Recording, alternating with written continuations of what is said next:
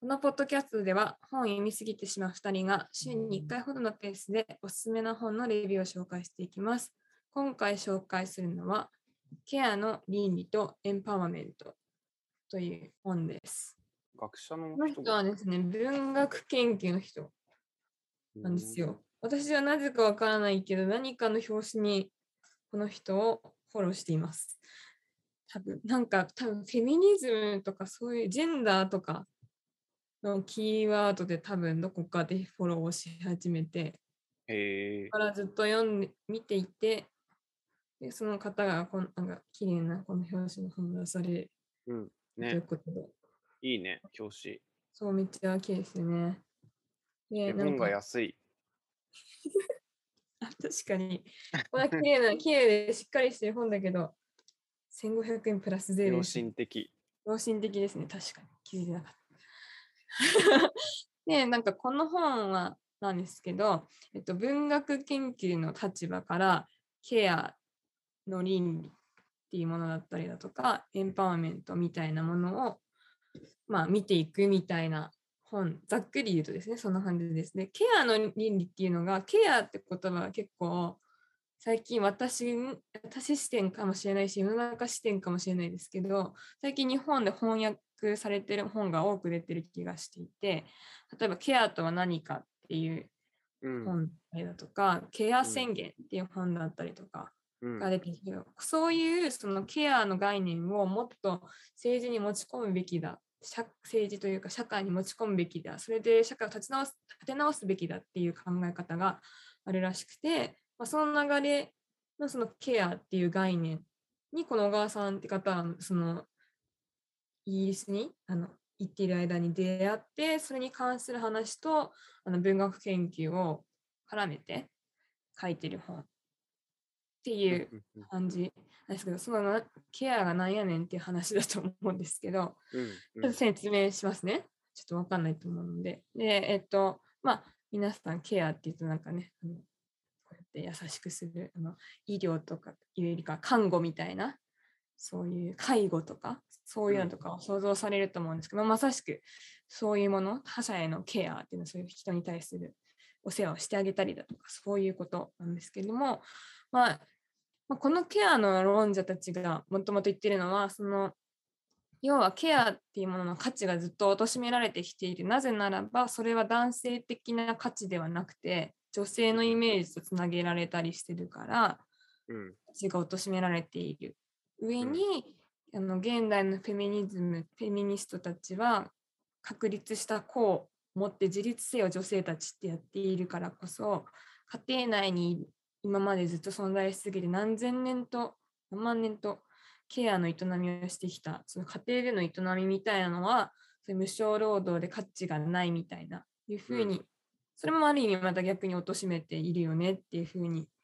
話していて、でも結局、特に多分このケアって単語があの注目されてるのは多分コロナのこともあって、うん。この確かに。一年すごい注目されてると思うんですけど、うん。ケアって結局大事だよねっていう話。うん。政府がケアをしてくれないとダメじゃないかっていう話が文脈がどんどん強まってるよねってこの本も、まあ、何せ今年出た本なのであのこのコロナのことも踏まえて書かれてるんですけどそういう価値の方が大事で、まあ、新自由主義っていうのは逆に市場こそが全てを解決するって言ってそういうケアの価値みたいなものをどんどんどんどん貶めていってるけれどももっと政治に持ち込もうっていうのがこのケアの倫理論者の皆さんのすごい。すごい。いや、今もう話聞いて読みたくなったなっていう。あうん。あ、すごい。だから私もこれで自分もすごいそういうのを貶めてたなってまずお思ったんですよね。うん。家庭に入ろうとしてそっちにフォーカスしてる子はなんかへえみたいな。あ、それは何？どういう立場として自分自身に対してってこと？自分もだし、なんか友人に対して家庭に入りたいとか、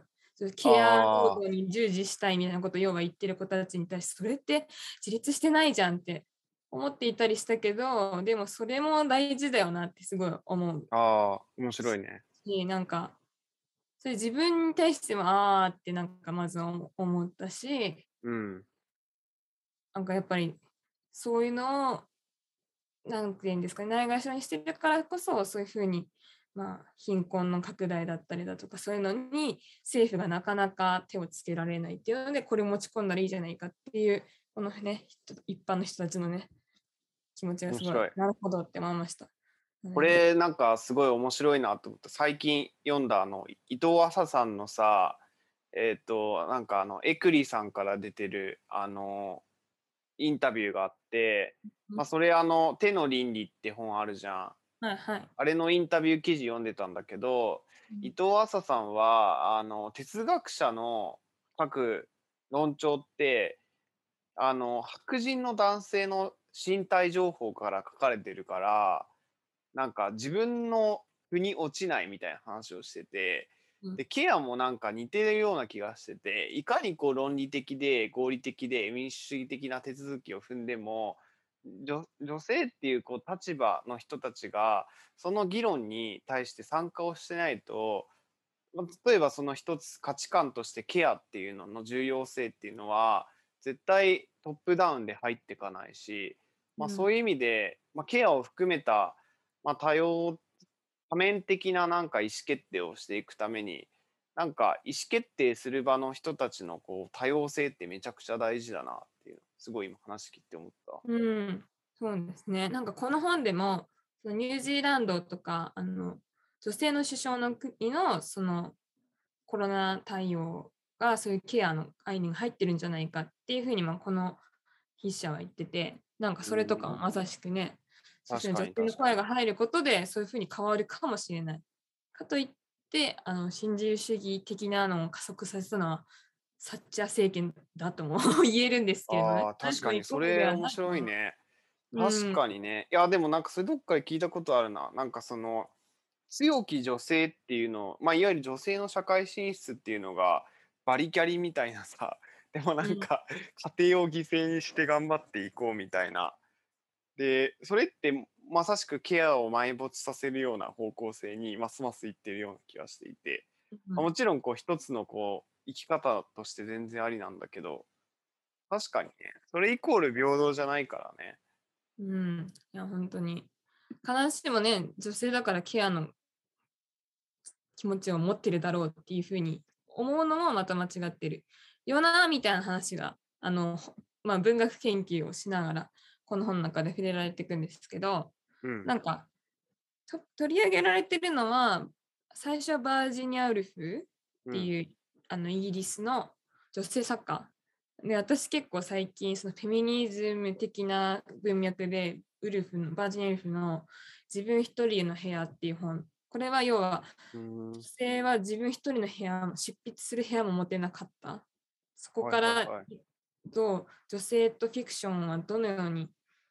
女性はどのように執筆活動してきたのかみたいな講演のかな？をなんか語っていくみたいな感じの本で。えー、時代は、時代とあれ、文化ってってことで、そんな感じこの方は20世紀の初頭その時のなんか社会状況ってどんな感じなの？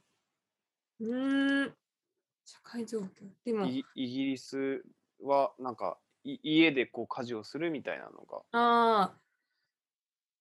うん。そうだと思います。ね。なんか本当にこの本というか最近一昔前のそういうフェミニズム系のね映画とか物語とか読んでもなんかここまで権権利がなかったのが一世紀でここまで持つようになったのかみたいなのがあって、なんかこれと似たような本でサンギニーっていう本があるんですけどギニーってお金の単位、うん、その少しのお金で持つことの意味みたいな感じなんですけどなんかそれもなんかそっちかな書いてあったのどっちか忘れちゃったんですけどあのウルフが語ったのその要は女性は今までその財産を持つことすら許されなくて相続とかもできなかったりだとかそういう一緒に過ごす男性がいないの非合のもとでしか財産権を持ってなかったっていう話がまあさらっと書いてあるんですけどそれってなんか今からするとちょっとありえないですよね。私一人で住めないですからね。なんかそういうのがどんどんどんどんたった一世紀ちょっとだってこれ1928年の公演をもとに書いた本ってなってるので自分の一人の部屋は変わらなんかへえって覚醒の感がありますけど、ち確かになみにね。ウルフ自身はあの女性のことが好きな同性愛者的な傾向が自分にはあるって言ってた結婚もしてるんですけどそうう言っん。ていたりとかそういうふうな観点から研究されることも多い人うん。なんですけどだからなんかそれなりにそれで自分の中でいろいろと考えることが多分あった人ででなんか、まあ、そういう意味ですごいフェニフェミニスト的な考え方の女性作家であるんですけどなんかそこでこの本の中で出てくるのはなんかわウルフ自身はすごいなんかあの病気がちな人だったらしくて、病気のことをエッセイにしてるものまねらしいんですけど、一方でなんかその彼女の母親っていうのはすごい常に誰かの看護をし続けてるような人生だった。うん。それに対するなんか違和感みたいなのをなんか小説あそのエッセイとかいろんな端々から感じられるってこの小川さんはうん書いてて、そういうケアする側される側っていうなんかこのなんて言うんだろうはい、なんか横たわってる人とそれを直立して見てる人っていうこの関係性がなんか不健康な時もあるよねみたいな話とかもなんかさらっと出てきたりだとか、うん。でなんかあと面白いなって思ったのはなんかオーランドっていう小説がうん。ウルフィって人書いてるんですけど変な話で変な話でってか私は読んでないのでちょっとこの後読もうかなって思ってるんですけどうん。なんかえっとねエリザベス一世の時代シェイクスピアの時代に生まれた男のオーランドが目覚なんか目覚めたらあの目覚めてだんだん時間が経って目目覚めたら女性になってるみたいな。それも何百年後、今の時代に20世紀の頭とかになってるみたいな話で、そういう両性具有的な主人公なんですよ。急に特権を奪われてる。うんなんかその中でなんか、それで、あ、その権力を持ってたんだって気づくみたいな。うんでも今はもう、こうやって化粧をしないと外出れないし、前はいろんな場所に行けたのに、今や誰かの許可を取らなきゃいけないとか、まあそういう葛藤を抱えるみたいな、まあなんか、ある意味なんかね、今で言うとこの、なんで、フェミニスト小説みたいな、実は内容らしいんですけど、うんそういうのとかも、まあ、それはある意味そうやって男性の方が力を持ってて女性は持ってないよねっていうのをファンタジー的なので明らかにしてるんああなるほどね。それ面白いね。確かに。それもなんか、なんか漫画とかではよくありそうだけどね。うん、そうそうそう。あの「君の名は」とかもそうだけど。そうそう「君の名は」はあんまりそういうのは描かれてなかったかもね。うん。女性の身体とか立場になることによっての不便さ。まあでもあったか田舎で暮らすことのなんか面倒くささみたいな。うんうん。でもなんか私もすごい気になったのはなんか胸胸があるみたいなのとか。はいはいはい。なんかああいうのとかってなんかうーんってちょっと思い見ながら、ね。まあ男の人が書く視点だよね。あれは。とか、なんか、そうですよね。なんか、レモンさん、もしかしたらそういう視点があったらまた違ったかもしれないですけど、うん。なんかそういう、なんか、その変わっちゃうっていうのはまさしくさっきまでの、なんか、なんか確立された事故が自分のことを助けられる。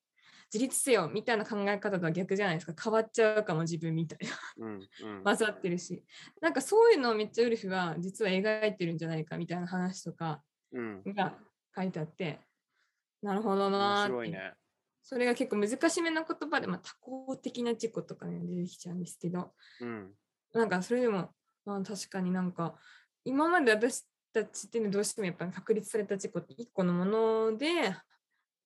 意思を持っていて、責任を負うべきだみたいにやってたけど、なんかいろんな方面から、それこそさ前話した、まあ文人主義の話だったりとか、あるいはこういうケアの概念から、そういうのがどんどん崩れてってる時代に今生きてるんだなって、うん。なんか改めてね、というかそれをあにある意味、あなんかそれは違いますよっていう定義を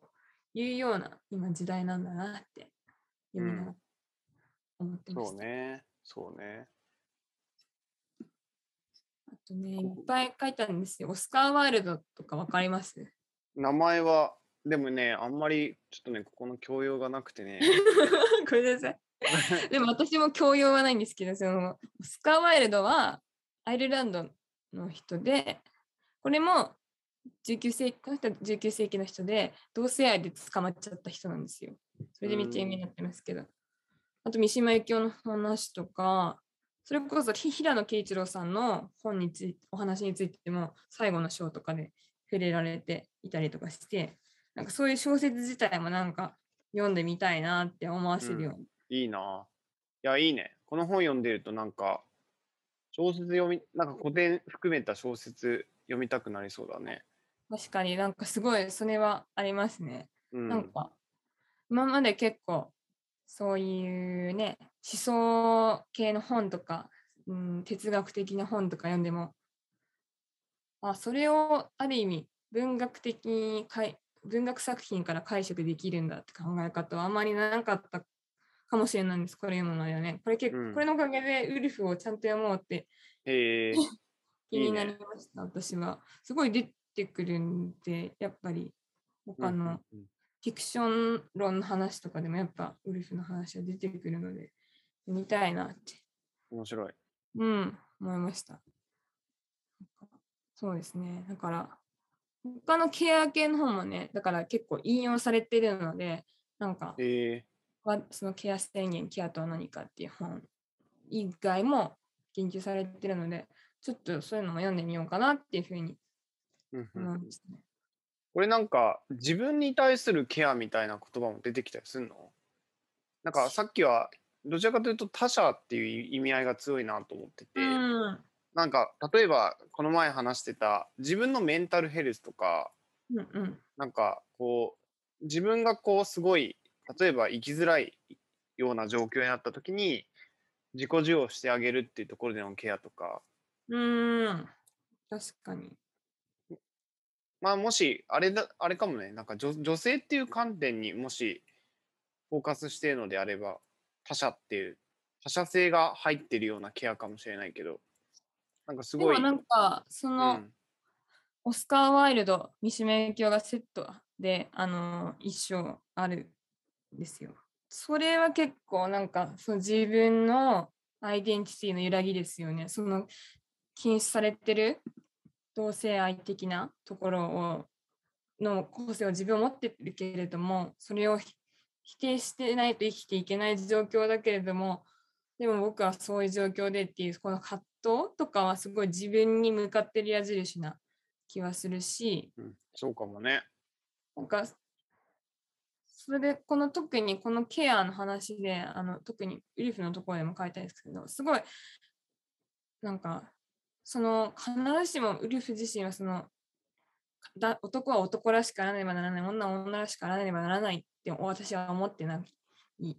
そういう両性具有的にどちらも思っているっていうのでタクシーの費用を使っているっていうところが言及がこの本の中でもあるんですけどがそういうふうにこのケアの倫理みたいなのを突き詰めていてケアっていうのは女性だけのその上他者に向けられるものだけじゃなくて男性がしてもいいし自分自身のためのケアもしていかないといけないよねっていうふうにある意味なってくるのがこれからのね流れかもしれないなって。確かにね。ねうん。まあ、ある意味自分がいるべきところっていうのを、まあ、働き方も多分こう多様になってくる中で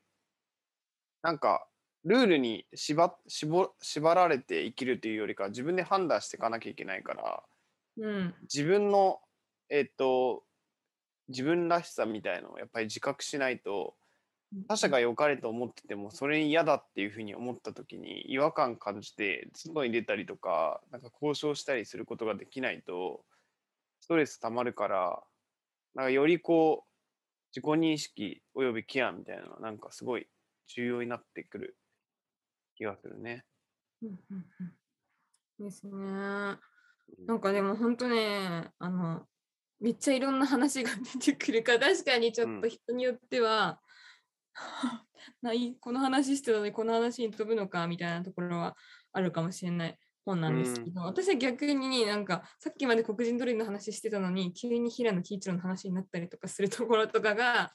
面白いなってあの思っていて、そういうふうに文学作品の中でもなんか近代って中でそれから現代に至るまでなんかそういう視点がなんかある意味欠けてたりあるいはあったりする作品が点在していってるっていうのなんか面白いなってすごく思いました。うん。面白い。うんうん、でなんかそのケアっていうのが話も女性らしさじゃないしその女性を貶めてるものでもないしっていう方向でエンパワーしていこうっていうのはこのケアを持ち込んでる人たちなんだなっていうのがなんか文学を通してこの解釈してこのおかげで分かるみたいなうん。スタイルで。でもめっちゃいろんな本の話が出てくるので読みたいなって。なんかあるよね。そういう僕もなんか これ始めてから自分の自分全然教養ないなとか なんかあ全然勉強してなんか考えられてなかったなみたいななんかその量がどんどん増えていく感じが めっちゃあって。勉強していくしかないですかねっていう。ねようなそうそうねありますよね。いや、そうなんですよ。だから結構元の本に戻れなかったりとかね、しますからね。なんかなんか、なので、うんウルフに戻ろうってちょっと思いました。ただなんか今までその、そういう観点でこの自分一人の部屋とか、あの、サンギニーとか読んでなかったので、あ引用の箇所の解説とかもあったので、前よりは読みやすくなったかな、この本も。パラパラってはいはいはい感じなんですけど、はいはいはい読みやすくなって、まあそういう意味でも、なんかやりやすくなってきました。よかったですって思っています。うん、そんな感じですかね。なんか大丈夫でなんすかか次に読みたい本とかあるの？えー、読みたい本。でも、さっき言った、この本の中でできた本とか読みたいなっていうのと、あうん。とやっぱさっきおっしゃった伊藤麻さんとかのあのうん。話とかも、この本で出てきてたりしてるので、うん。手の倫理が置いたままになってるので、うん。読もうかなって思ったりしているところです。うん。いいね。ということで、大丈夫でしょうか？はい。はい。ということで、今回は以上。ということで、紹介した本は、ケアの倫理とエンパワーメントという本でした。次回もお楽しみに。